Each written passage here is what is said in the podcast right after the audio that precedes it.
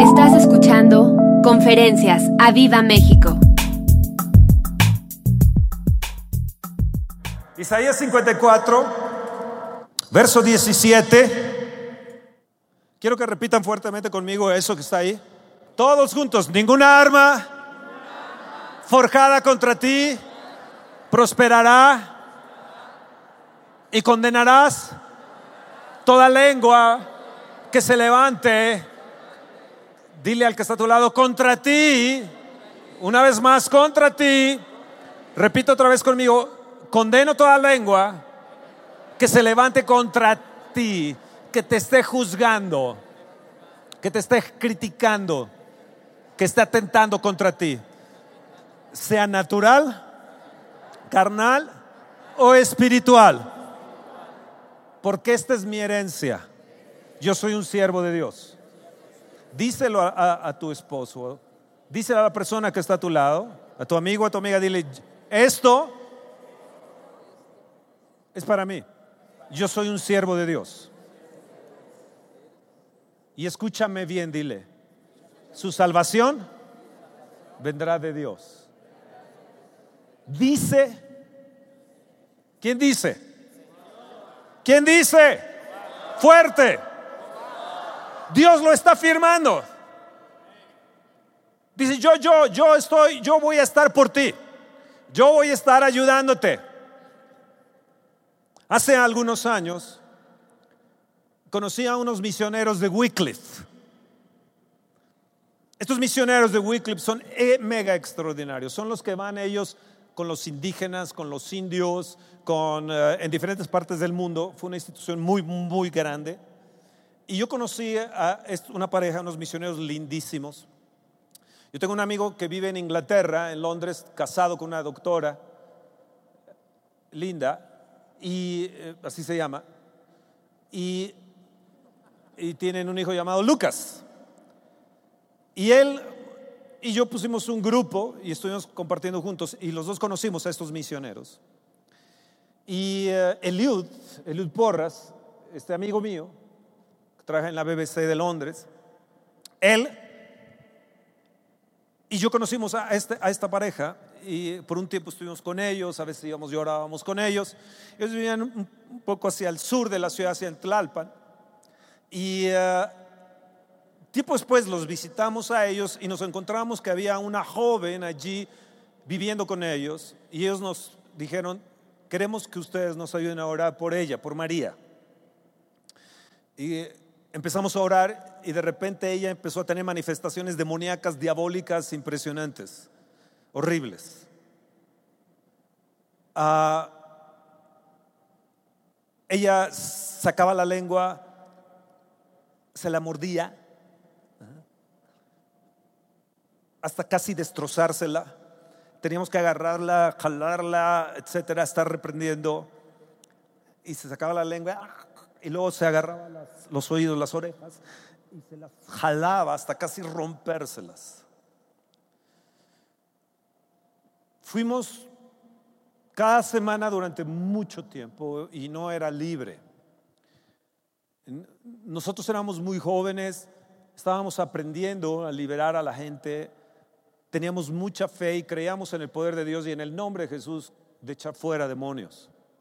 Ya lo habíamos visto, ya habíamos visto cómo los demonios salían de la gente en diferentes formas y maneras, pero este caso era, era un trompo a la uña, este caso era para gigantes.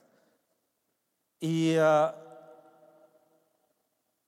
estuvimos yendo y yendo y yendo y era lo mismo, era lo mismo, era lo mismo. Quería ella arrancarse sus, eh, miembros.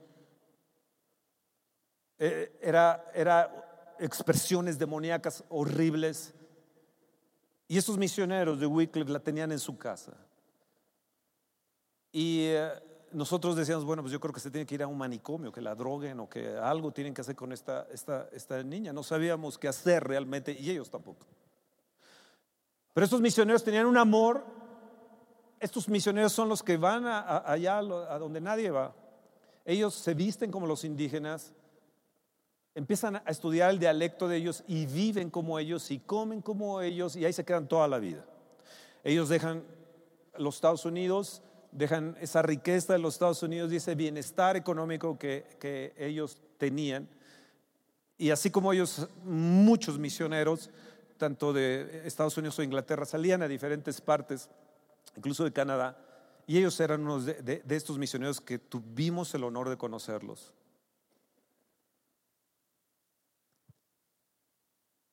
Su proceso duró un año, un año su liberación.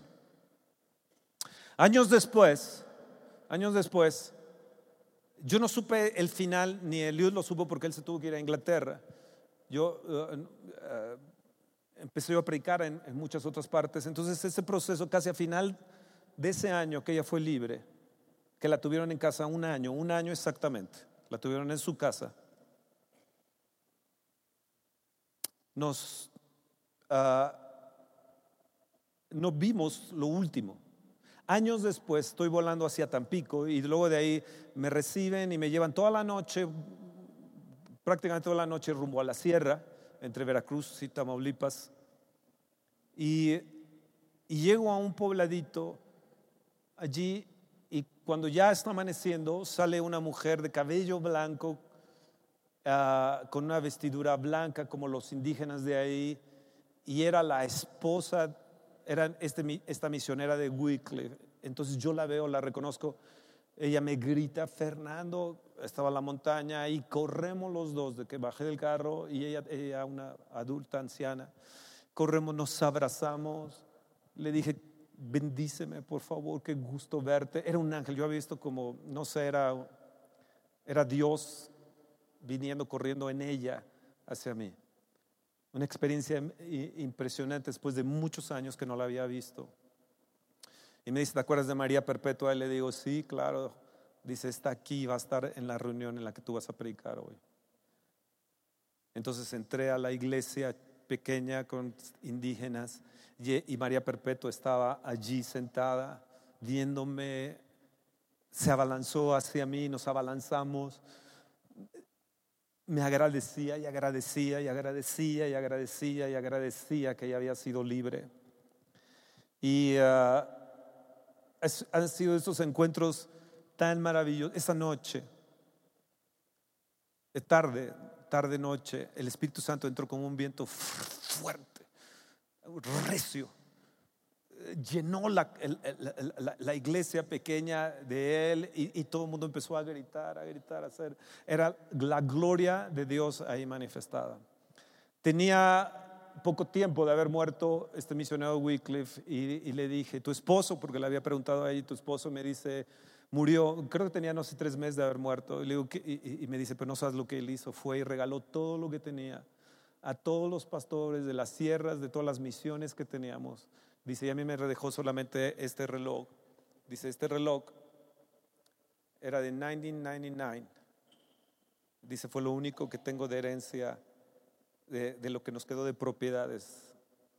Yo estuve de acuerdo en que regaláramos todo y diéramos todos nuestros bienes a todos los pastores. Dice, ya no me importa. Eh, realmente nunca me han importado los bienes, hemos vivido aquí toda nuestra vida. María Perpetua fue una de las que les enseñó, o más bien que les ayudó a traducir al dialecto de esa zona la palabra de Dios. Dale un fuerte aplauso al Señor.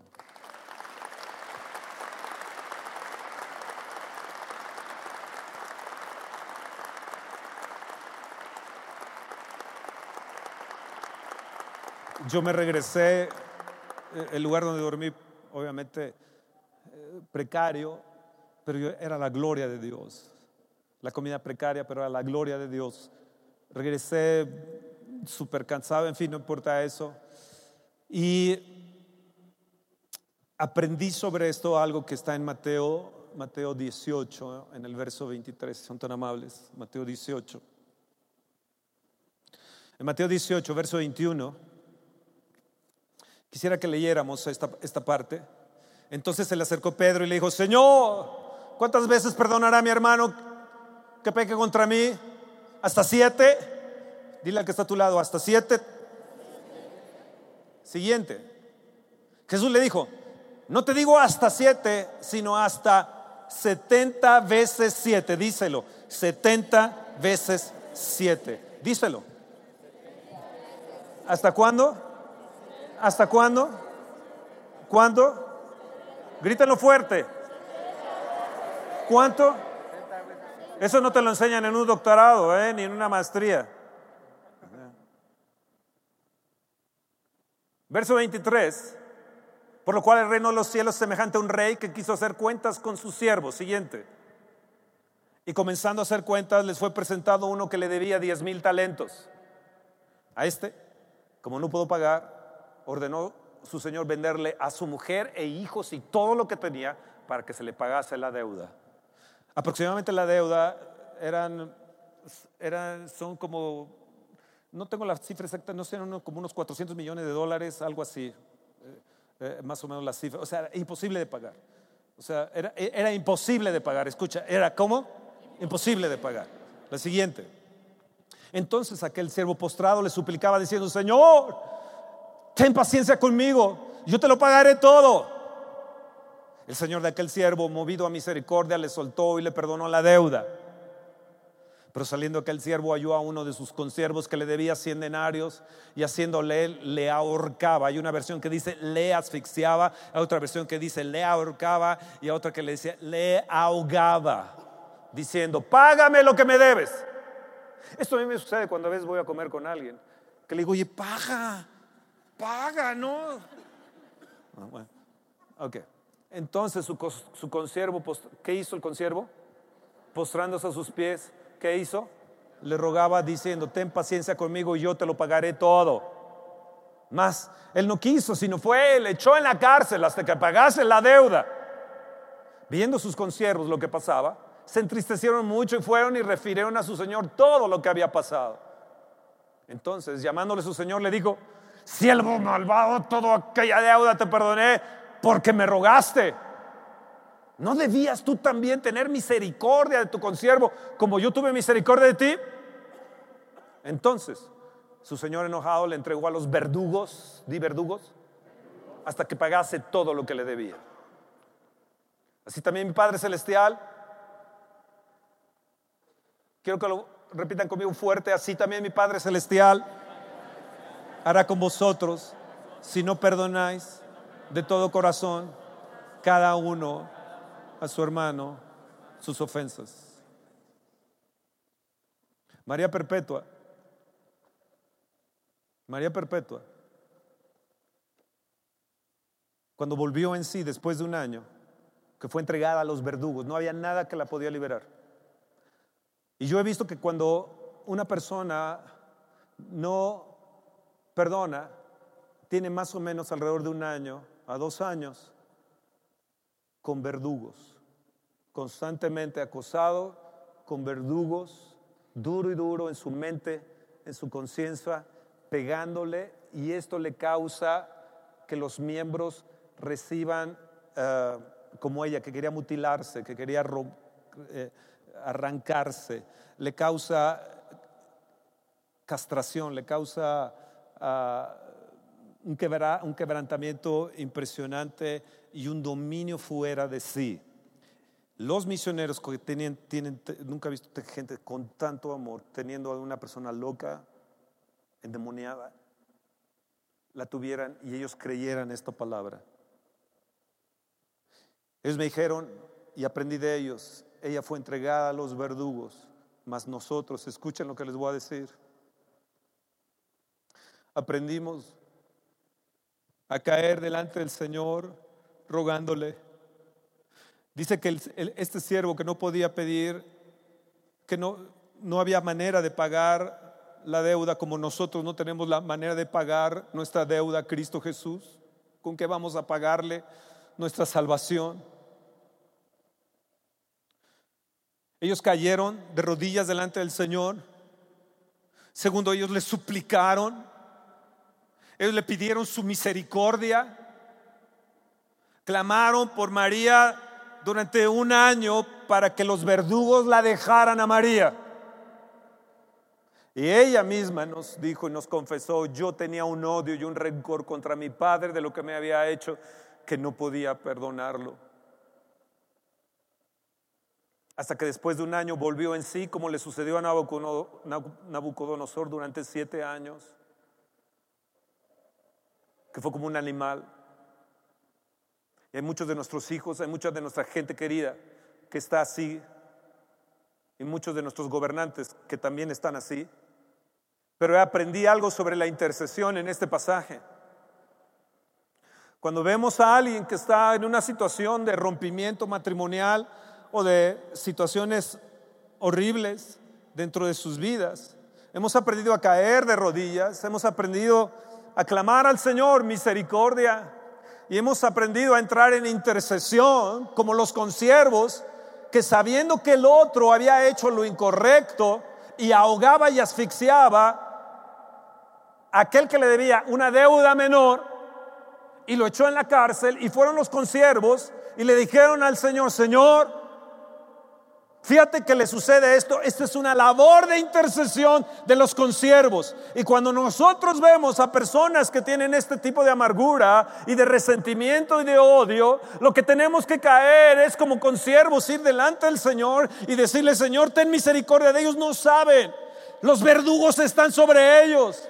Señor, están siendo asfixiados dentro de su vida matrimonial, dentro, de sus relaciones, de tal manera que esos verdugos los quieren acabar, los quieren asfixiar, los quieren destrozar por las cosas pequeñas que les suceden dentro de sus vidas o, no sé si ustedes se han sentido asfixiados con algo dentro de sus vidas, asfixiados y hay verdugos ahí que los están atosigando, ¿verdad? Atosigando continuamente que quieren obrar en ustedes un rompimiento dentro de sus vidas y ustedes no saben qué hacer. Quiero decirte que mi esposa y yo estamos clamando al Señor por ti. Estamos como los consiervos que tenemos herencia y estamos pidiendo a Dios que ninguna arma forjada contra ti pueda prosperar porque es la herencia de los siervos del Señor y tú eres un siervo del Señor. Y cuando eso sucede, el Señor es el que interviene y te dice, yo el Señor yo lo voy a hacer, pero necesita gente que interceda, que en verdad clame, que en verdad le ruegue al Señor que tenga piedad. Dice, y, el Señor movido a misericordia, la forma en que nosotros movemos a misericordia a Dios ante tanto resentimiento, amargura y odio que está dentro de la vida de los matrimonios jóvenes y aún de los adultos. Nosotros, mi esposa y yo vamos a cumplir 40 años y hay mucho que perdonarnos. 40 años de casados y 40 años de ministerio, que hay mucho que perdonar a tanta gente. Uno de los problemas más grandes que yo he tenido de poder perdonar no es el hecho que gente se nos fue o nos dividió, no. Ellos les va a ir como les tenga que ir. Pero fue cuando el hecho de que trataron de secuestrarnos y entonces mi esposa esterilista las tuve que remover hacia Canadá y entonces los mismos pastores y líderes de nuestra nación, los más importantes, dijeron que nosotros estábamos divorciados y que, nos habíamos separado. Y yo sabía que era una mentira, pero para perdonar, ¿eh? Para perdonar. No solamente eso, sino traiciones hacia nuestra vida, gente que nos ha dañado fuertemente. Yo les podría contar y, y lloraríamos aquí de gente, de gente que trató de romper nuestra vida trató de destrozar y deshacer nuestra vida matrimonial o nuestra vida eh, social o nuestra economía. Y créanme que nos tendríamos que poner a llorar. Cuando yo veo a alguna gente que tiene problemas, que han hecho negocios entre ustedes y dicen, ay, ¿cuánto te den? No, pues cinco mil pesos. No, que 20 mil pesos, nos reímos. Yo, yo me río dentro y digo, si este supiera, si este supiera lo que hemos tenido que perdonar económicamente. Hoy declara un cambio de diagnóstico para ti, en tu mente. Porque ninguna arma forjada contra ti puede prosperar aquí en tu mente. El gran problema que llevamos en relación a podernos perdonar radica aquí en la mente. Cuando tú puedes vencer eso, y yo te podría dar clases diariamente de cómo podemos vencer eso, porque a veces venían o venían pensamientos y olas en las noches, en las madrugadas, de que no me dejaban dormir viendo nada más esto, viendo lo otro, recordando el pasado y créanme que yo recuerdo de las cosas del pasado, pero hasta los colores y los olores y punto y detalle. Tengo una mente de videotape. Yo puedo verlos a ustedes y en la noche estar orando y recordar cada cara de ustedes que está sentada y en qué lugar están. Porque tengo una mente de videotape y eso no se consigue en las maestrías, ni en los, ni en los diplomados, ni, ni, ni, ni en Harvard. Eso es algo que Dios te da en tu mente. Yo le digo a Dios, empodera mi imaginación. Que mi imaginación y mi mente se alinee hoy a ti, Señor. No a lo que yo quiero, no a mi voluntad, sino que se alinee a ti, oh amado Señor. Y yo rechazo todo pensamiento que esté en contra de tu voluntad, amado Señor. Que trate de destruir mi vida, mi relación, mi matrimonio. Si yo les contara las veces que fui decepcionado y que yo tenía, quería correr, decir, abandono la iglesia, abandono mi casa, abandono mi esposa, se pondrían a llorar si yo les confesara, hoy vas a ser libre. Y ustedes van a componer su vida matrimonial. Y desde hoy yo declaro que en ustedes tiene que haber un cambio de diagnóstico en su vida, porque están siendo engañados por el diablo para destruirlos a ustedes jóvenes. Mateo 7, verso 21 al 23, tienes que perdonar.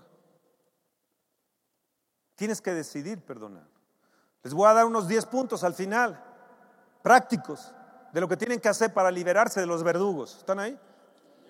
Así que aguántenla. Mateo 7. No todo el que me dice Señor, Señor entrará en el reino de los cielos, sino el que hace la voluntad de mi Padre que está en los cielos.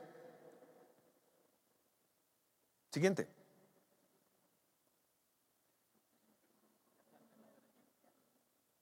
Muchos me dirán aquel día, Señor, Señor, que no profetizamos en tu nombre y en tu nombre echamos fuera demonios y en tu nombre hicimos muchos milagros, 23. Entonces les declararé, nunca os conocí, apartados de mí, hacedores de maldad.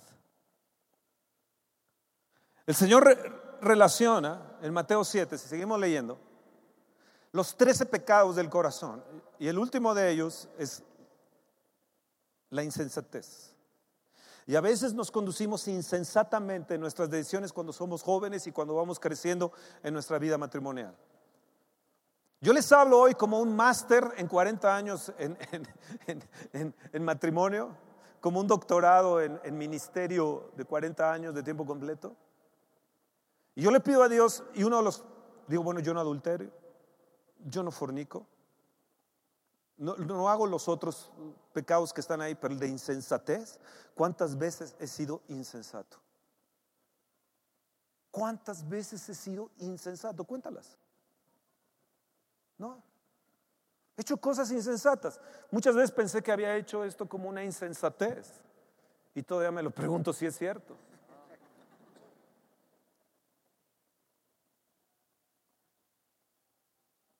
Hoy vas a ser libre. Vamos a Daniel, capítulo 1. Daniel, capítulo 1, verso 1. ¿Se acuerdan de Daniel y sus amigos?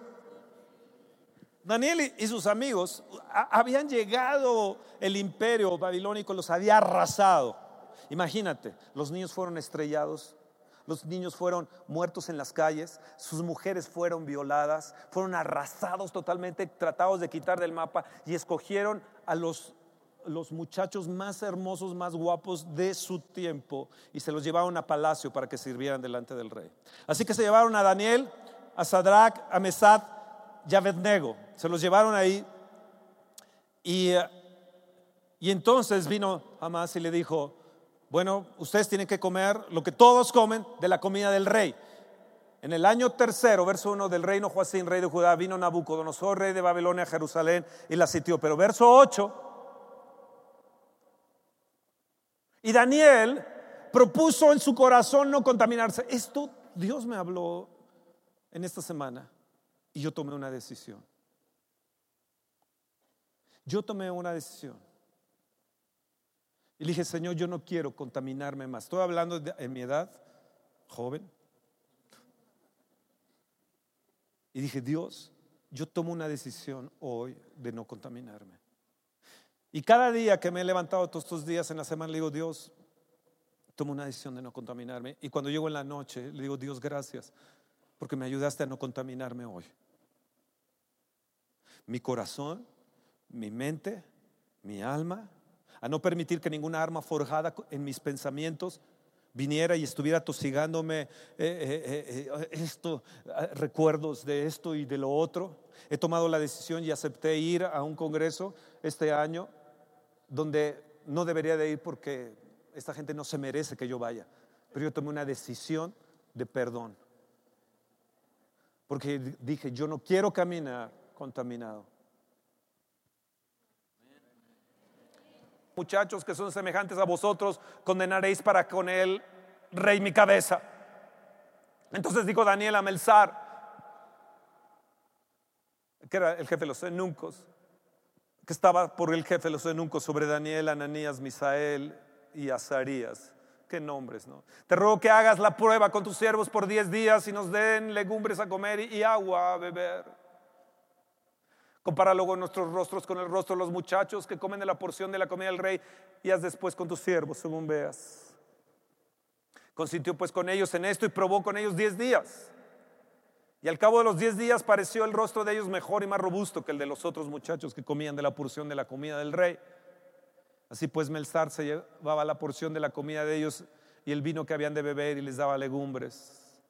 A estos cuatro muchachos Dios le dio conocimiento. ¿Qué les dio? Levanta tu mano y dice, Señor, yo quiero conocimiento, quiero inteligencia, quiero tener ciencia, quiero tener entendimiento en visiones y en sueños. Verso 18. Pasados los días, los cuales había dicho el rey que los trajesen, el jefe de los enuncos los trajo delante de Nabucodonosor. Y el rey habló con ellos y no fueron hallados entre todos ellos. Otros como Daniel, Ananías, Misael, Azarías, pues estuvieron delante del rey. Levanta tu mano y declara conmigo. Señor, yo voy por delante de los demás. Señor, yo voy a estar por cabeza y no por cola. En mí va a ser hallado un Daniel, en mí va a ser hallado un Ananías, en mí va a ser hallado un Misael y un Azarías. En mí voy a tener la unción y el carácter de ellos, Señor. Y voy a estar por encima, Señor, en los gobiernos que puedan venir. Verso 20. Y en todo asunto de sabiduría, levanta tu mano y dice, Señor, en todo asunto de sabiduría e inteligencia, que el rey los consultó, los halló diez veces. Levanta tu mano, voy a ser diez veces mejor este año este año diez veces mejor. Este año voy a ser diez veces mejor que los brujos, que los magos, que los astrólogos, que todos los científicos. Voy a ser diez veces mejor que, los que con los que estoy trabajando en ventas, en, en compras. Voy a ser diez veces mejor que todos los que han tenido títulos extraordinarios que haya en toda mi nación. Verso 21. Y continuó Daniel, y continuó Daniel. Di yo voy a continuar al siguiente gobierno y al siguiente y al siguiente por cabeza y no por cola. A mí no me importa si viene Nabucodonosor o viene Ciro o viene Darío. Yo voy a estar por cabeza y no por cola. A mí no me importa si es un partido o es otro partido, que se la apartan ellos, pero yo voy a estar por encima de todo eso. Oh, gloria a Dios, apláudele al Señor. Escucha. Uno de los puntos que voy a tocar al final y si no me acuerdo, me lo recuerdan, es la decisión de no contaminarme con amargura y resentimiento en mi corazón contra mi pareja. De no contaminarme con pensamientos vanos, de no contaminarme aquí en mi mente con cosas que no son dentro de la voluntad de Dios o conforme a su palabra. Yo soy una persona de pacto y yo voy a cumplir el pacto con mi Dios y con mi esposa.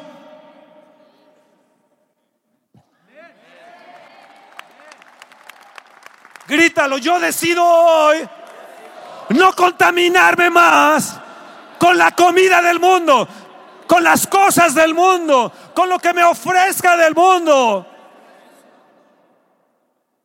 El rey comía legumbres, pero ellos dijeron, yo no voy a comer las legumbres del rey. El rey tomaba el vino y ellos dijeron, yo no voy a tomar el vino del rey, yo voy a tomar otro tipo de bebida. Yo desde el día de mañana después de unas carnitas asadas, dado que es puente, he tomado la decisión los siguientes días de comer legumbres y agua porque quiero probar. Quiero probar lo que probó Misael, Azarías, lo que probó Daniel y Misaías. Quiero probar lo que estos valientes gigantes de la fe probaron. Amén. Y no soy un muchacho. Yo les pido que ustedes hagan lo mismo por Aviva Fe y por este año y declaren en estos 10 días de legumbres, frutas y bebida sana que van a ser 10 veces mejores y su empresa 10 veces mejores y que algo va a suceder en nosotros en 10 días. El primero de marzo del primero de marzo al 21. Entonces, lo hacemos del primero de marzo al 21 lo vamos a hacer. Y una semana antes de Aviva Fest. Entonces, les aviso que del primero de marzo al 21 de marzo, van a ser 21 días. Pero yo el martes empiezo con mis 10 días de legumbres. Agárrate, hija. Porque luego dice, se me antoja un McDonald's, podemos ir a un McDonald's. ¡Ay, unos taquitos, ¿no? Entonces mañana voy a comer unas carnes asadas y unos volcanes con un guacamole, con unas salsas. Mañana a las 11 de la mañana al carbón ahí.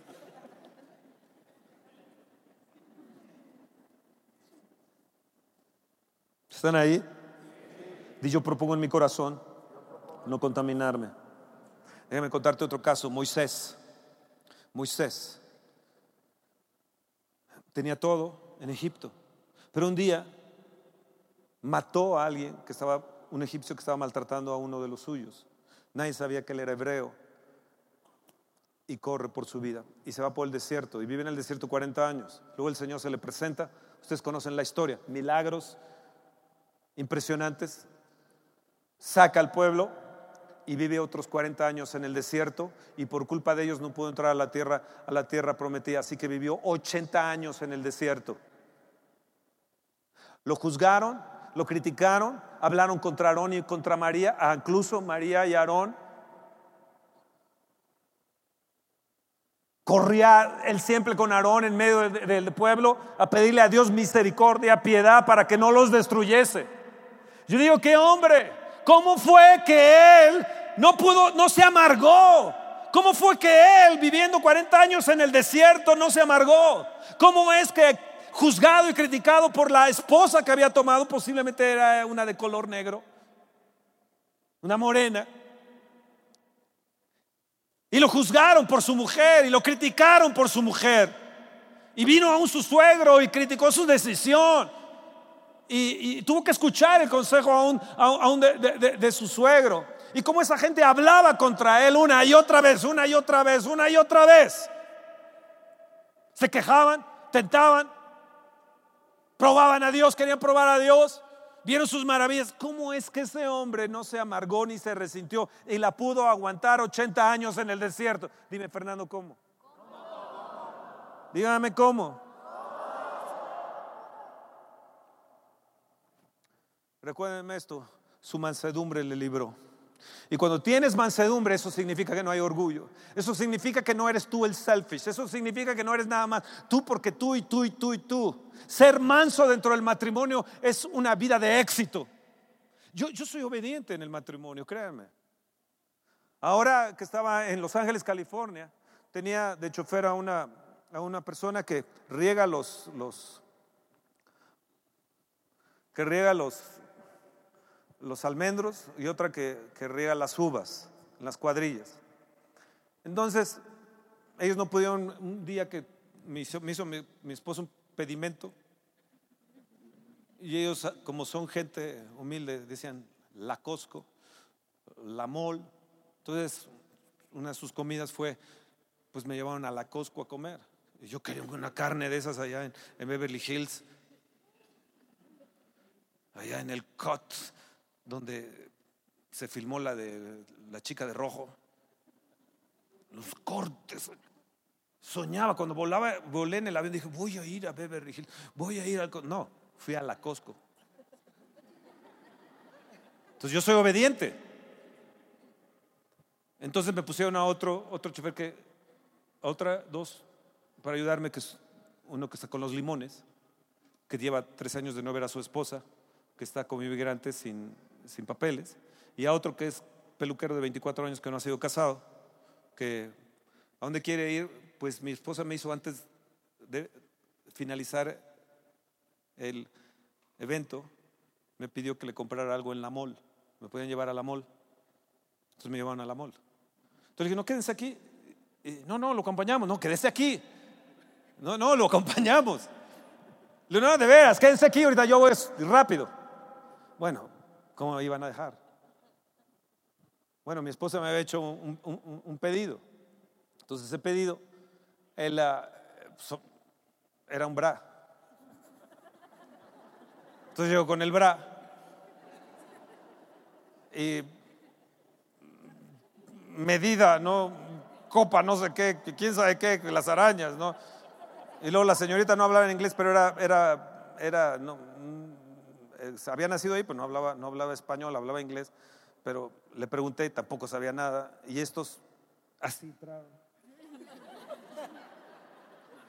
y, y luego los vi arrinconados por allá. Eh, el hombre no había visto a su esposa en tres años y el otro no era casado.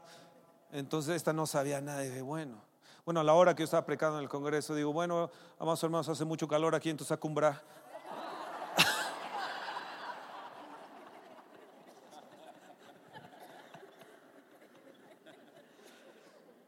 Fui obediente. Soy manso. Me enojo.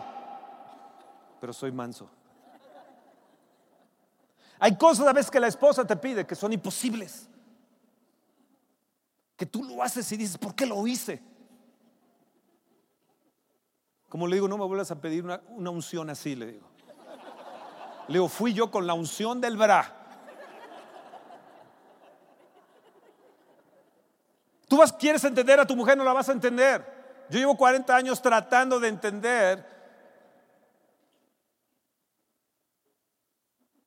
Y nos suceden cosas increíbles. Ahora ya nos reímos de eso. Pero ella te va a pedir cosas que están fuera de ti, están fuera de lógica.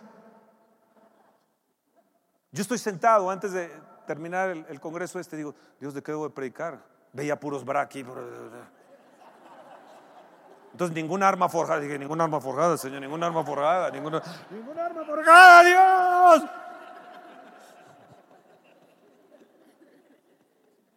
¿Cómo hizo Moisés? No? Ahora dime qué hacer, Fernando. Génesis 39, verso 1 y 4 vemos otra historia, José. ¿Cómo le hizo Moisés? ¿Cómo le hizo Daniel? ¿Cómo le hizo, le hizo Sadrach, Mesad, Abednego, Misaías? ¿Cómo, ¿Cómo le hicieron? ¿Qué tipos, no? Dice que todas estas cosas fueron escritas para ejemplo de nosotros. Para que no caigamos en cosas que también ellos cayeron pero también hay cosas que nos sirven de ejemplo para que podamos triunfar nosotros. Y una de las cosas que más nos arruinan o nos detienen es cuando somos resentidos, amargados, dolidos y estamos ahí con ese pensamiento y, nos bañamos con él y nos bañamos y comemos con él y vamos en el carro pensando en eso. ¿Quieres ser libre?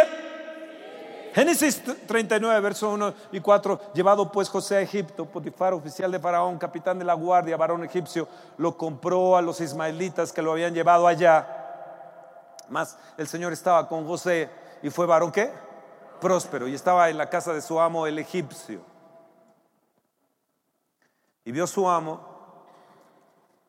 que Jehová estaba con él y que todo lo que él hacía, Jehová lo hacía ah, prosperar en su mano. Levanto mano, Señor, desde hoy yo voy a prosperar en mi matrimonio, en toda mi vida voy a prosperar. El, siguiente, y hacía yo José gracia en sus ojos y le servía y le hizo mayordomo de su casa y entregó su poder, todo lo que tenía. Amados, un punto es yo quiero la presencia de Dios, porque esa me va a hacer prosperar en qué? En todo, en todo. Yo le he tenido que pedir perdón al Señor de los pecados de mis padres. Conozco pecados de mis padres. Y cuando supe de sus pecados, no saben cómo me atravesó y no podía ni dormir.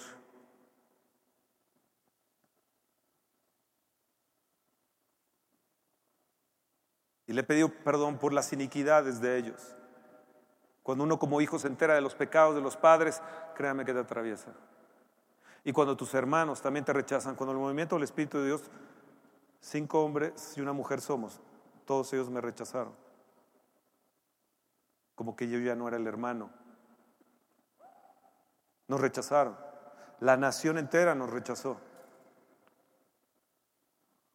Ahora ya aceptan que era de Dios. Pero pasaron muchos años.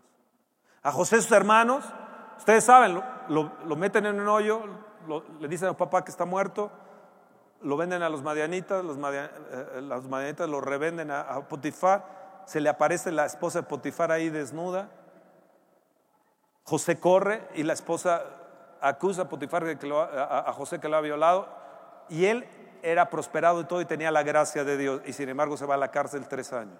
Yo digo, ¿cómo fue que, José pudo aguantar todo eso? ¿Te imaginas tres años en la cárcel? Con los verdugos, con los, con los, estos, este, eh, ¿cómo se llaman los de la cárcel? Estos, este, los, los, los custodios, los celadores, los, esas cosas que están ahí. Yo fui muchas veces a predicar a la cárcel y, y créanme que no son gente muy, muy nice. Teneros que aguantar tres años en la cárcel de Egipto no son las cárceles de ahora. Tres años. Y digo, ¿cómo es que tras años la aguantó? ¿Cómo, ¿Cómo, el recuerdo de su padre, el recuerdo de sus hermanos, el recuerdo de los madianitas, el recuerdo de, una cosa injusta que le hicieron y él tenérsela que ver tres años ahí en la cárcel? Eh, tenía la gracia, tenía la presencia, estaba siendo prosperado en todo, a pesar de que sus hermanos lo habían vendido, tenía gracia ahí con Potifar. Sin embargo, se le ocurre a esa señora, porque era guapo José, pues aventársele a José. Eh, José la rechaza, corre y, y tres años a la cárcel, tres años. Y cuando veo la historia de Mateo 18, digo, los verdugos estuvieron ahí, verdugos estuvieron ahí con José. Tres años. No dudo que lo hubieran golpeado. Estaba el panadero y estaba el copero ahí. Y yo dije, ¿cómo es que José la aguantó? ¿Cómo es que no se amargó? ¿Cómo es que no se resintió? Yo creo que sí lo estuvo. Pero hubo una manera que él se libró fue cuando se le ocurrió ayudar al panadero y al copero. Y ese va a ser uno de mis últimos puntos que voy a tocar contigo. ¿Estás ahí? ¿Estás ahí? Dice yo quiero ser libre. Dice yo quiero ser libre. Yo quiero que mis cárcel, mi cárcel se rompa hoy. Que mi cárcel se rompa hoy. Que se rompa en el nombre de Jesús mi cárcel. Hoy. Hoy. No me importa la edad que tengo. Dilo. No me importa si he leído la Biblia mucho. Si he caído bajo el poder del Espíritu de Dios. Yo necesito hoy un cambio de diagnóstico. Yo tomo la decisión de no contaminarme. Pero desde hoy, yo voy a pelear por mi sueño. Yo voy a pelear por mi sueño, dilo. Yo voy a pelear por mi sueño. Número uno, di número uno.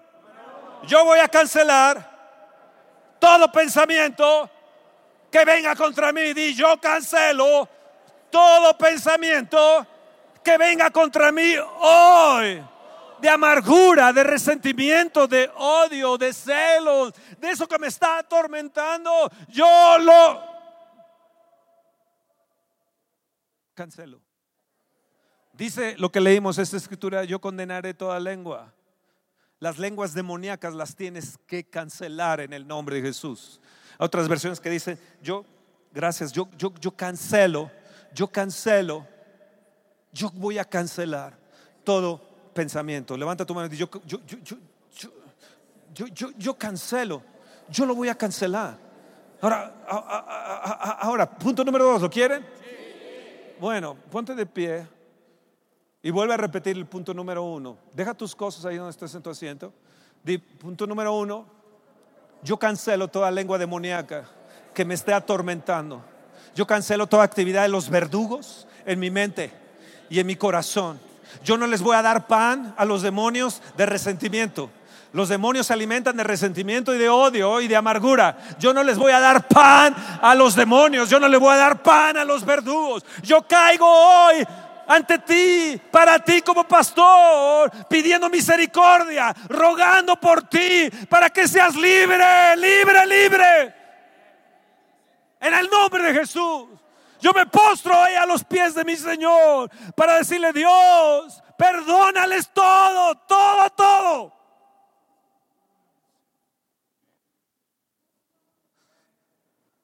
Segundo, yo llevo cautivo todo pensamiento a la obediencia de Dios. En 2 Corintios 10, verso 4 al 6, di, yo llevo cautivo en estos momentos mis pensamientos. Dios, dame la fuerza dame el ejercicio. Llevar cautivo el pensamiento es un ejercicio espiritual. Esto es atlético. Esto es de un atleta. Esto es de gente de lead. Esto es como les he enviado a veces en las láminas que les envío a todos los servidores. Esto es caminar con los gigantes.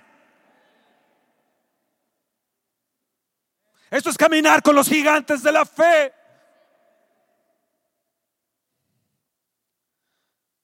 Número 3, Romanos 12, 2. Necesito renovar mi entendimiento diariamente con la palabra. No te puedes conformar cada semana. Tienes que renovarla continuamente con la palabra de Dios, levantarte con la palabra de Dios, acostarte con la palabra, con la palabra de Dios. Yo a veces cuando estoy contra e, ese odio, ese resentimiento, esa amargura, agarro la palabra y trato, obligo a mi mente de meterse a la palabra y terminar pensando en la palabra de Dios, en todo lo bueno que es, es, es mi Señor y su palabra que me limpia. Filipenses 3:13, número 4. Tengo que obligar a mi mente a olvidar lo que está atrás y extenderme a lo que está delante. Di, levanta tu mano y di, yo, yo, yo yo, yo soy un atleta del Señor.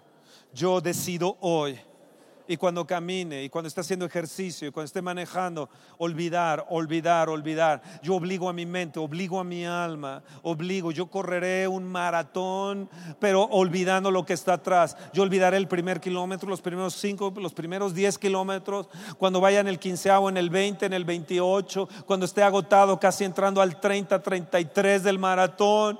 Yo tengo que olvidar que empecé y que está empezando otra vez la carrera y nuevas fuerzas yo voy a tener.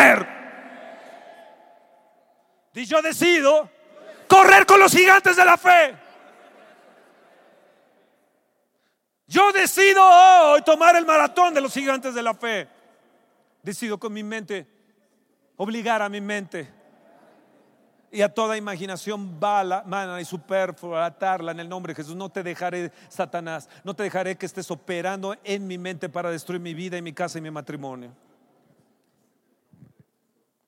Número 5, esto me gusta. José tuvo un sueño en la cárcel. Ya no tuvo más sueños, pero interpretó el sueño del otro. En la cárcel se le acabaron los sueños a José. Pero su sueño que había tenido de Dios le blindó su alma. Oh.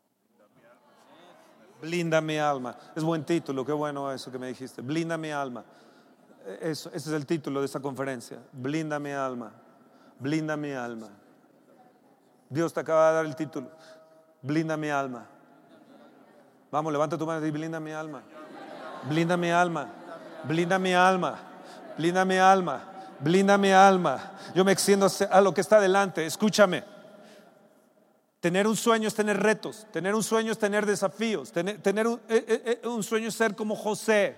Por eso es que dice Fernando, es que tú nos pides para, para esto, tú nos pides para el otro, tú nos pides, pues claro, claro. Lo que estoy tratando de hacerles a ustedes es tener un sueño y luchar por un sueño, dado que no tienes muchos sueños, dado que no tienes muchos retos ni desafíos, es darte un sueño congregacional, es darte un desafío congregacional, es decirte, mira, esto es lo que va a suceder, no lo puedes mirar, esto es lo que, no, no lo puedo mirar, bueno, entonces reprenda a los verdugos para que lo puedas mirar.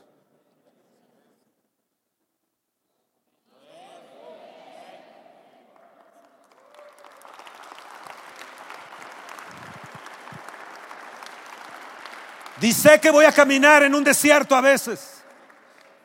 No sé cuántos años me lleve. Donde haya escorpiones y serpientes. Pero yo no voy a quitar mi mirada del galardón. Una de las cosas que me ha librado a mí es decir, Señor, un día estaré contigo, un día estaré en la gloria. Yo no quiero que mi amargura, mi resentimiento me saque y me deslice yo, Señor. No, Señor, no permitas eso. Yo no quiero que mi alma sea contaminada, mis pensamientos sean contaminados. ¿Qué es Fernando? Bueno, es que tú hablas de comida que contamina. Tú hablas de lo otro, que si, que si pollo, que si carne, que si los que comen carne, que si los que comen verduras, que los que si no, los que si. Tus pensamientos, tus pensamientos, tus pensamientos ¿No te ha llegado a pasar eso? Ya voy a dejarlo, ya voy a dejarle, ya, ya, por más que sea la más hermosa, por más que sea el, eh, eh, el, que tenga mucho dinero, hazme la buena, dicen algunas de las niñas, ¿no? Ya, ya hasta aquí, ya es, ya es, ya, ya, ya me tiene hasta la ñe. ¿Te ha pasado? ¿Te ha pasado el primer año? ¿A los seis meses? ¿Segundo año? ¿Te ha pasado? ¿Sí te ha pasado? ¿Sí? Número siete. La presencia me va a posicionar. A José nunca le abandonó la presencia, aunque esa presencia lo, envolvía y, dejó de prosperar.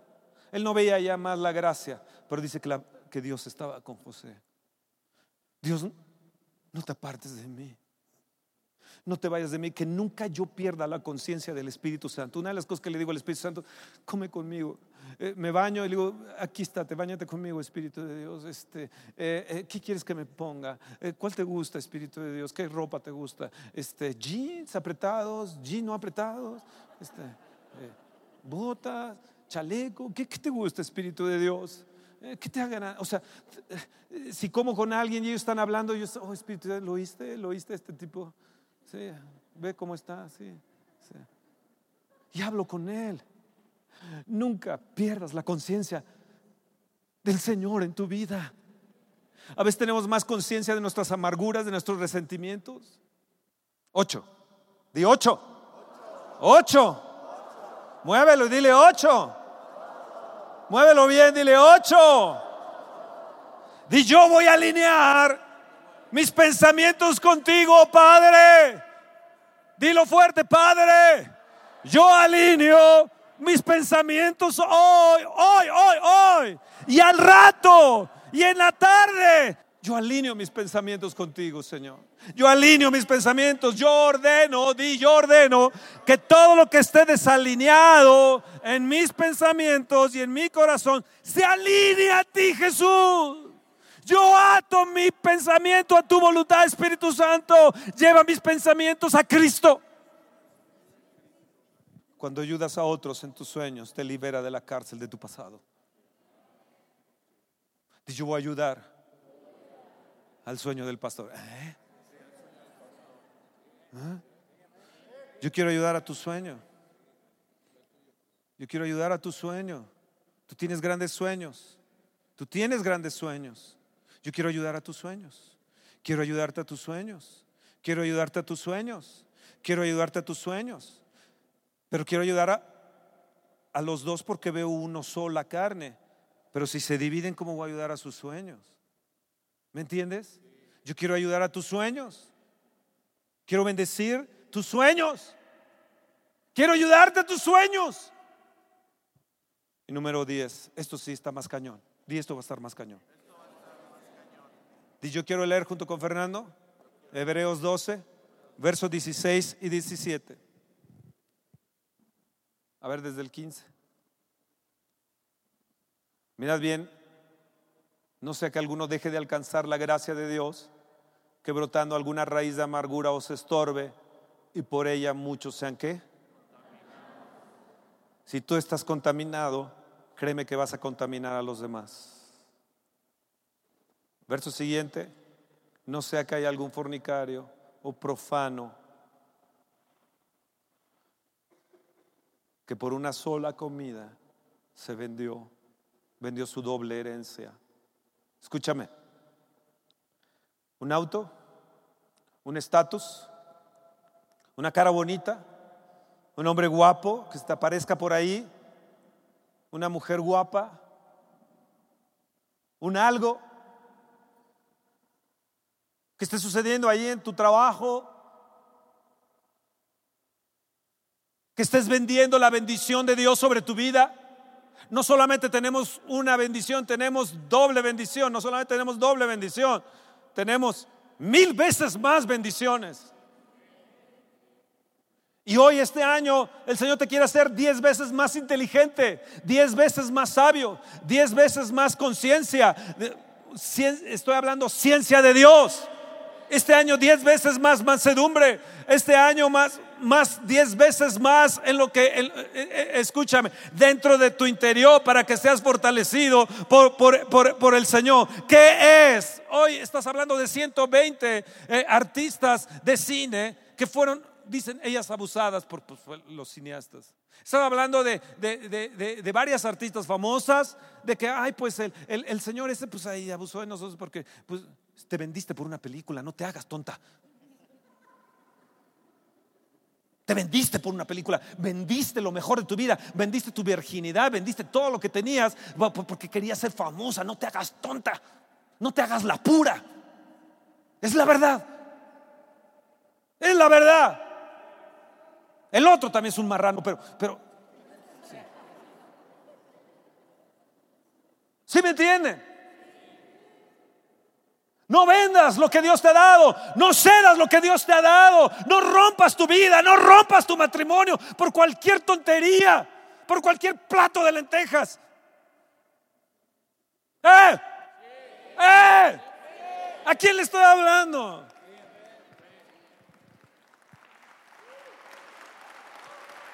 Dice que él, deseando la bendición, fue desechado. Y no hubo oportunidad para el arrepentimiento, aunque la procuró con lágrimas. Tú puedes hoy llorar, puedes gritar, puedes hacer lo que, lo que, lo que tú quieras, pero si no te zafas de tu problema de amargura, de resentimiento, como Saúl tenía, va a llegar un momento donde ya no va a haber la gracia. Aquel hombre que tenía la deuda dijo, perdóname, te ruego que me, perdones. Y, y, el Señor le perdonó su gran deuda que no podía pagar. Millones de dólares que no podía pagar.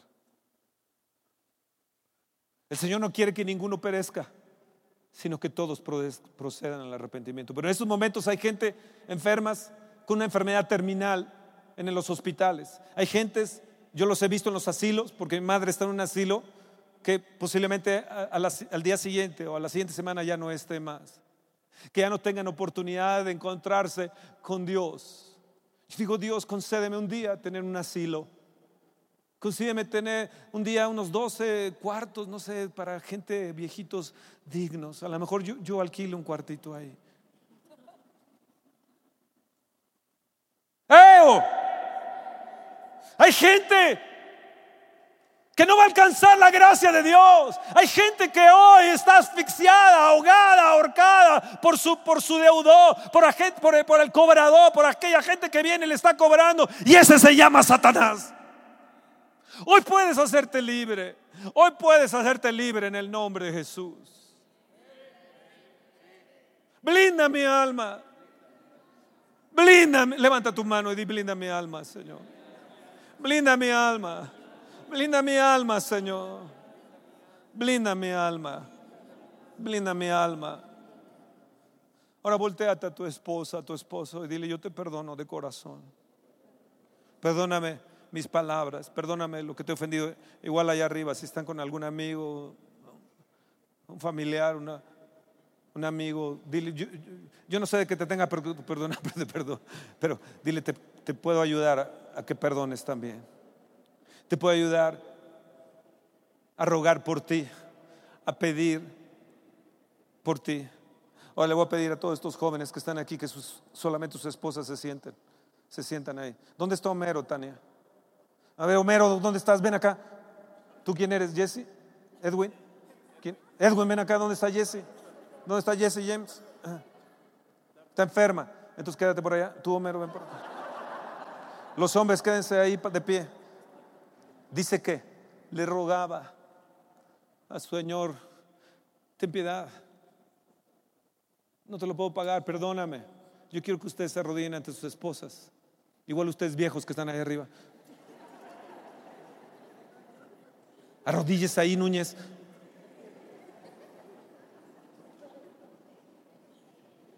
Y pídele perdón. Dile, te quiero perdonar. Me cuesta trabajo perdonarte. Pero yo te quiero pedir perdón. Ahora, abrázalo, mujer. Échale los brazos al cuello. Y al oído dile, te perdono. Te perdono. Yo también te perdono. Yo también te perdono. Yo también te perdono. Si no está su esposo aquí, suelte sus palabras hacia él donde quiera que él esté. Y Esther, yo te, perdóname, 40 años, pudiendo tú vivir en un castillo, pudiendo vivir con un príncipe, con alguien, un potentado, aquí está tú. Tu esposo, te pido perdón por todo lo que yo te haya hecho en tu vida. En el nombre de Jesús. Y perdóname, perdóname, perdóname. En el nombre de Jesús. Hija, Esther, blinda mi alma, te lo pido en el nombre de Jesús. Yo blindo la tuya con la sangre de Jesús. Blinda el alma de tu esposa, de tu amigo, de tu amiga que está ahí a tu lado. Dile, yo blindo tu alma con la sangre de Jesús. Yo blindo tu alma. Tal vez estés resentido contra Dios, amargado contra Dios, contra la vida, contra tus padres, Dice, yo declaro la sangre Jesús y blindo el alma de ellos y blindo el alma de mis hijos y el alma mía. Alma mía, alma mía, no olvides ninguno de los beneficios del Señor. Alma mía, no olvides ninguno de sus beneficios. Yo lucharé por los sueños rotos. Yo pelearé para levantar lo que el saltón y la oruga y el revoltón vino a comer. Yo declaro que viene restitución para mi vida, para mi matrimonio, para la vida de mis hijos. Perdóname, si tienes hijos ahí, vele y pide perdón a tus padres o padres a sus hijos. En el nombre, en el nombre de Jesús, en el nombre de Jesús.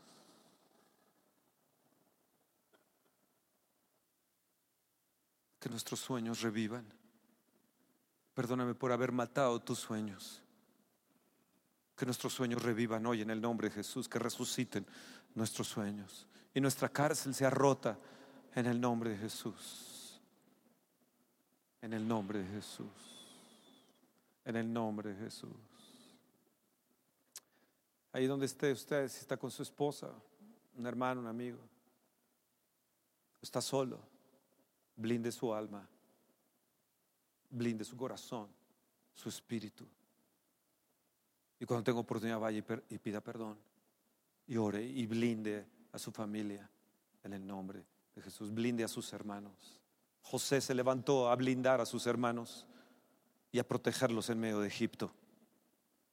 Y yo voy a blindar a mis hermanos con la sangre de Jesús y con el perdón Amén, amén. Pueden levantarse, pueden levantarse. Wow, wow.